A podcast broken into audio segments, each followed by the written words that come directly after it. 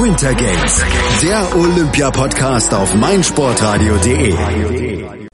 Nach der Kurzkür hatte es für die deutschen Paarläufer Aljona Savchenko und Bruno Massot gar nicht gut ausgesehen. Nach Problemen auf dem Eis lagen die beiden nämlich nur auf Platz 4 und die Hoffnung auf Edelmetall oder gar Gold, die waren eigentlich nur noch sehr gering. Doch heute Nacht wendeten sie das Blatt mit einer fast perfekten Kür.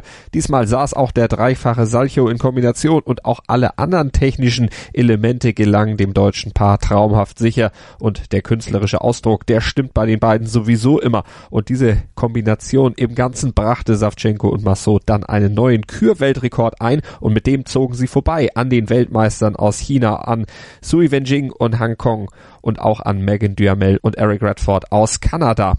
Die Chinesen zeigten ungewohnte Wackler und büßten dadurch ihre fast uneinholbare Führung noch ein. Und da auch die Europameister aus Russland, Tarasov und Morozov patzten, war das deutsche Gold am Ende unter Dach und Fach. Ein traumhafter Sieg und die erste deutsche Paarlauf-Goldmedaille seit 66 Jahren. Der Blick in die Geschichtsbücher zurück verrät 1952. Da hatten Ria und Paul Falk den Olympiasieg für Deutschland gewonnen. Die Älteren werden sich noch erinnern. Die historische Tragweite dieser Leistung dann am heutigen Tag in Pyeongchang war dann auch Aljona Savchenko im ZDF-Interview bewusst. Zunächst aber lobte sie die Zusammenarbeit mit ihrem Partner. Wir können miteinander reden und sagen, wir schaffen, wir kämpfen, äh, mach das, mach das. Aber letztendlich, das auf Eis muss er machen, ich muss machen und das muss passen.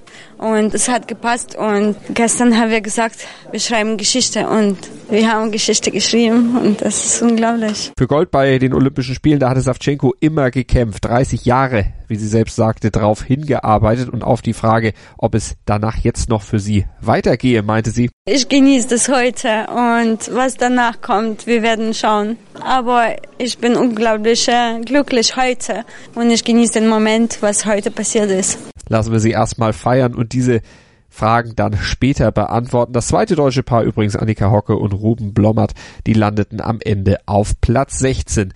Für die deutsche Olympiamannschaft war dieses Eislaufgold in der heutigen deutschen Nacht die achte Goldmedaille, die insgesamt bisher bis zu diesem Zeitpunkt vom deutschen Team eingesammelt wurde. Und über alle Goldmedaillen in Pyeongchang, auch aus deutscher Sicht, halten wir euch natürlich auf dem Laufenden hier bei Winter Games, dem Olympia-Podcast auf meinsportradio.de. Aber während der Olympischen Spiele kümmern wir uns natürlich nicht nur um die Action in Pyeongchang 2018, sondern haben den gesamten Sport im Blick. Und den bekommt ihr als Podcast bei uns auf der Webseite und bei iTunes oder mit unserer App für iOS und Android. Sei dein eigener Programmchef.